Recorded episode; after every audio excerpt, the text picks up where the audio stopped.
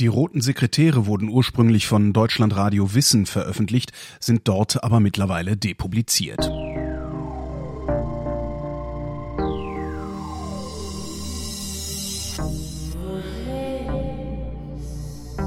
Wer redet, ist nicht tot.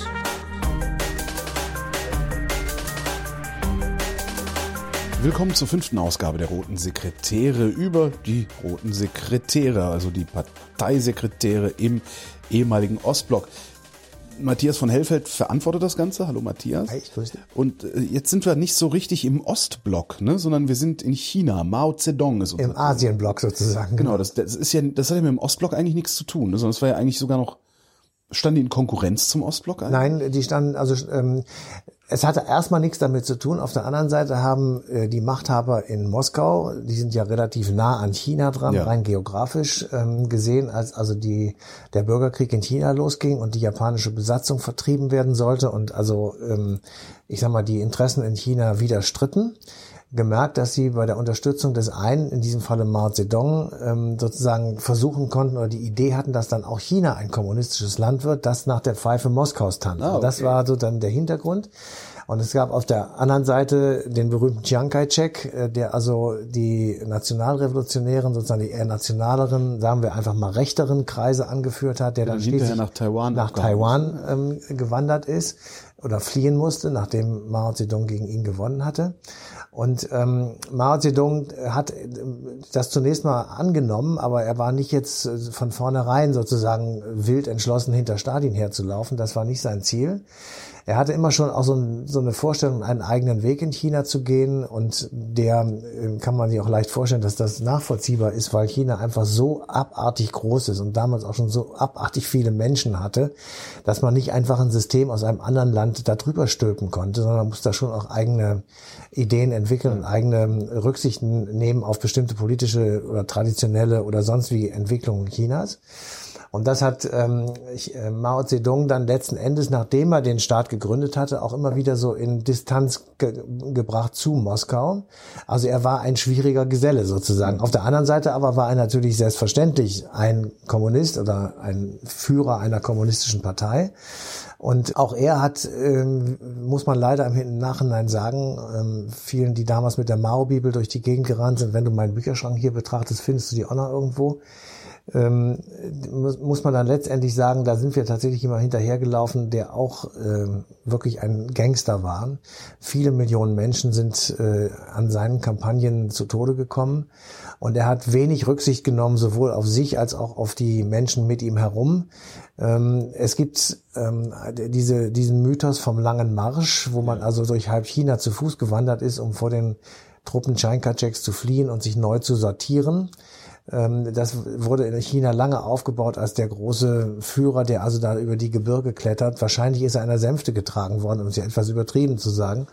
Und ähm, er hat vermutlich dort ähm, es relativ gut gehabt, aber im, im Vergleich zu denen, die tatsächlich zu Fuß gegangen sind, sind natürlich sehr viele Menschen dabei gestorben und es war tatsächlich eine, eine mega Anstrengung, eine mega Tat, die aber eben auch diesen Mythos kreiert haben, dass eben Mao an der Spitze Chinas steht und tatsächlich wird dann 1949 ähm, von ihm die Volksrepublik China gegründet, die es ja bis heute gibt und er wurde von da an als der Maximo Leader gefeiert und er war eben derjenige, der tatsächlich ähm, China nach vorne gebracht hat, jedenfalls aus der damaligen Position zurückgeblieben, agrarisch, äh, strukturiert, äh, kaum Großindustrie oder Schwerindustrie und durch diesen Krieg, diesen jahrelangen Krieg natürlich auch tatsächlich schwer gebeutelt und aus dieser Situation heraus wollte er China führen und das beginnt eben mit der Staatsgründung im ähm, Jahr 1949. 1. Oktober 1949. Auf dem Platz des himmlischen Friedens in Peking haben sich Hunderttausende Chinesen versammelt. In Sprechchören und mit Masseninszenierungen feiern sie den Helden der Revolution, Mao Zedong. Er steht auf einem Podest und verkündet die Gründung der Volksrepublik China. Heute sind wir Chinesen aufgestanden. Wir werden uns nie wieder demütigen lassen. Wir nehmen einen gleichberechtigten Platz in der Familie der Nationen ein.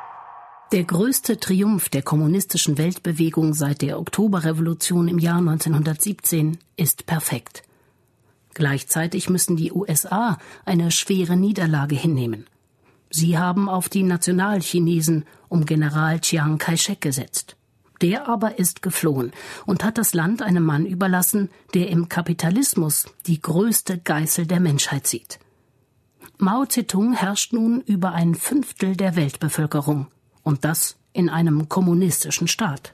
Mao Zedong wird am 26. Dezember 1893 als Kind wohlhabender Eltern geboren. Kindheit und Jugend passen nicht in die Modellbiografie eines Revoluzers, der sich wegen eigener Armut der kommunistischen Bewegung anschließt. Der junge Mao verlässt sein Heimatdorf, als sein Vater ihn nach traditioneller Sitte mit einem Mädchen aus der Nachbarschaft verheiratet. Er geht nach Peking und bekommt Kontakt zu den Gründern der Kommunistischen Partei Chinas. Fortan ist Mao an den politischen Auseinandersetzungen mit der chinesischen Regierung beteiligt. Mao verschlingt Literatur aller Art.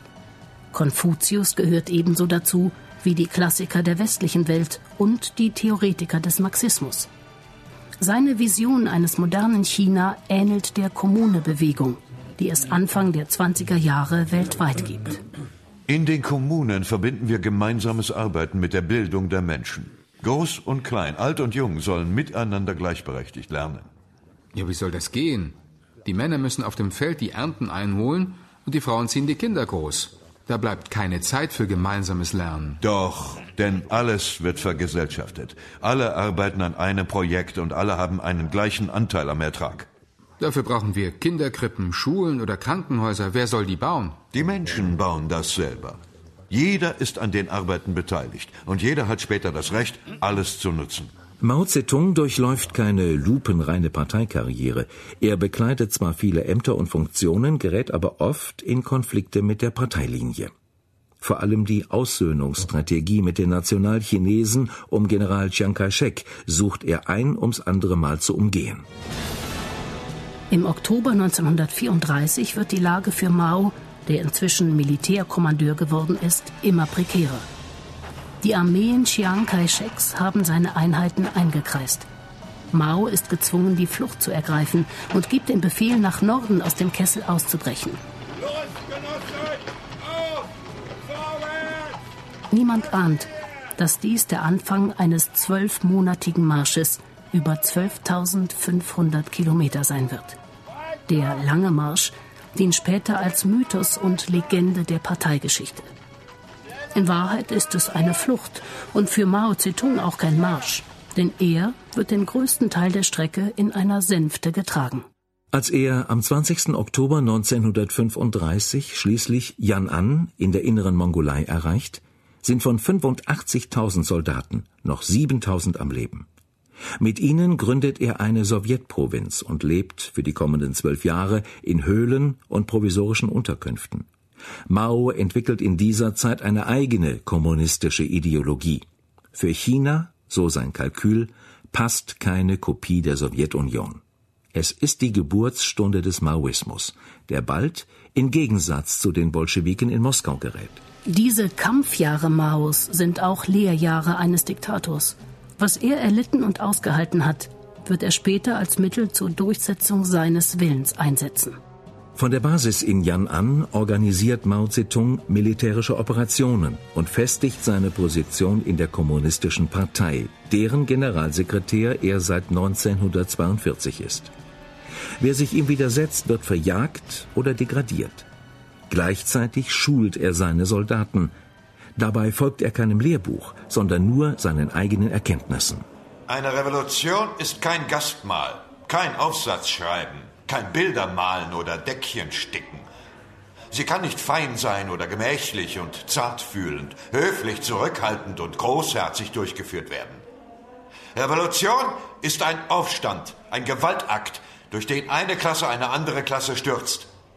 Politische Macht kommt aus den Gewehrläufen.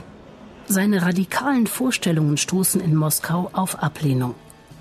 Als aber Japan und Deutschland den Anti-Com-Intern-Pakt gründen, und der chinesisch-japanische Krieg beginnt, sucht Stalin einen asiatischen Verbündeten, der stark genug ist, Japan an einer Invasion der Sowjetunion zu hindern.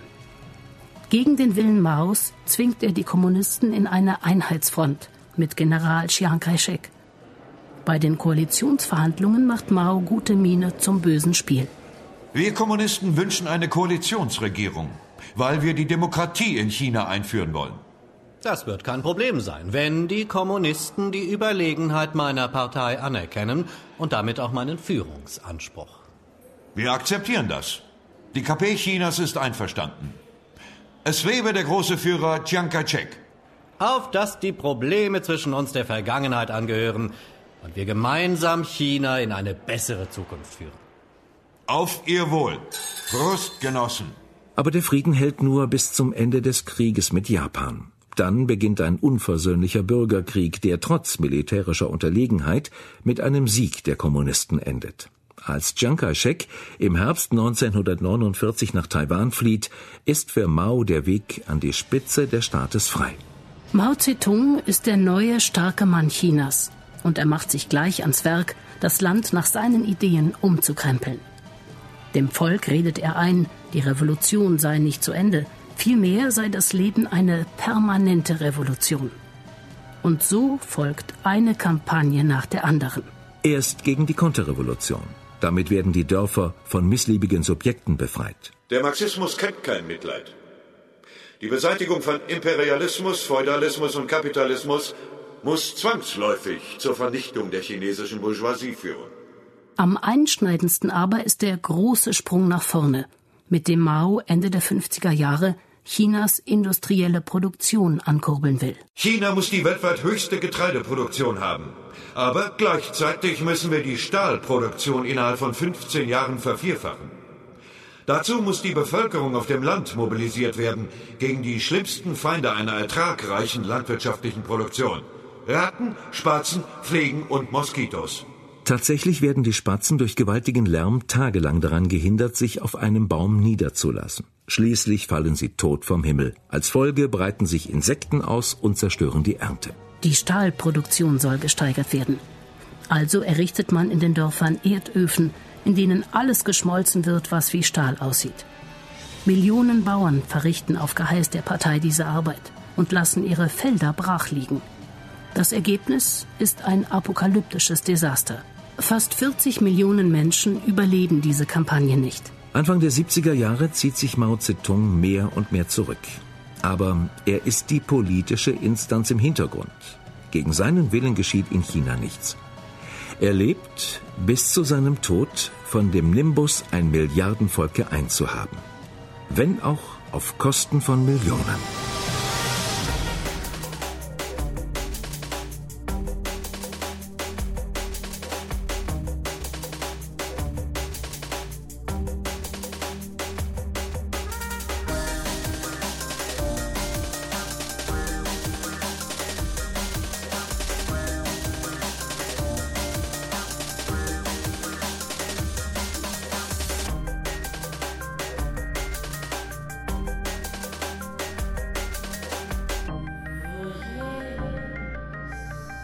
Wer redet, ist nicht tot.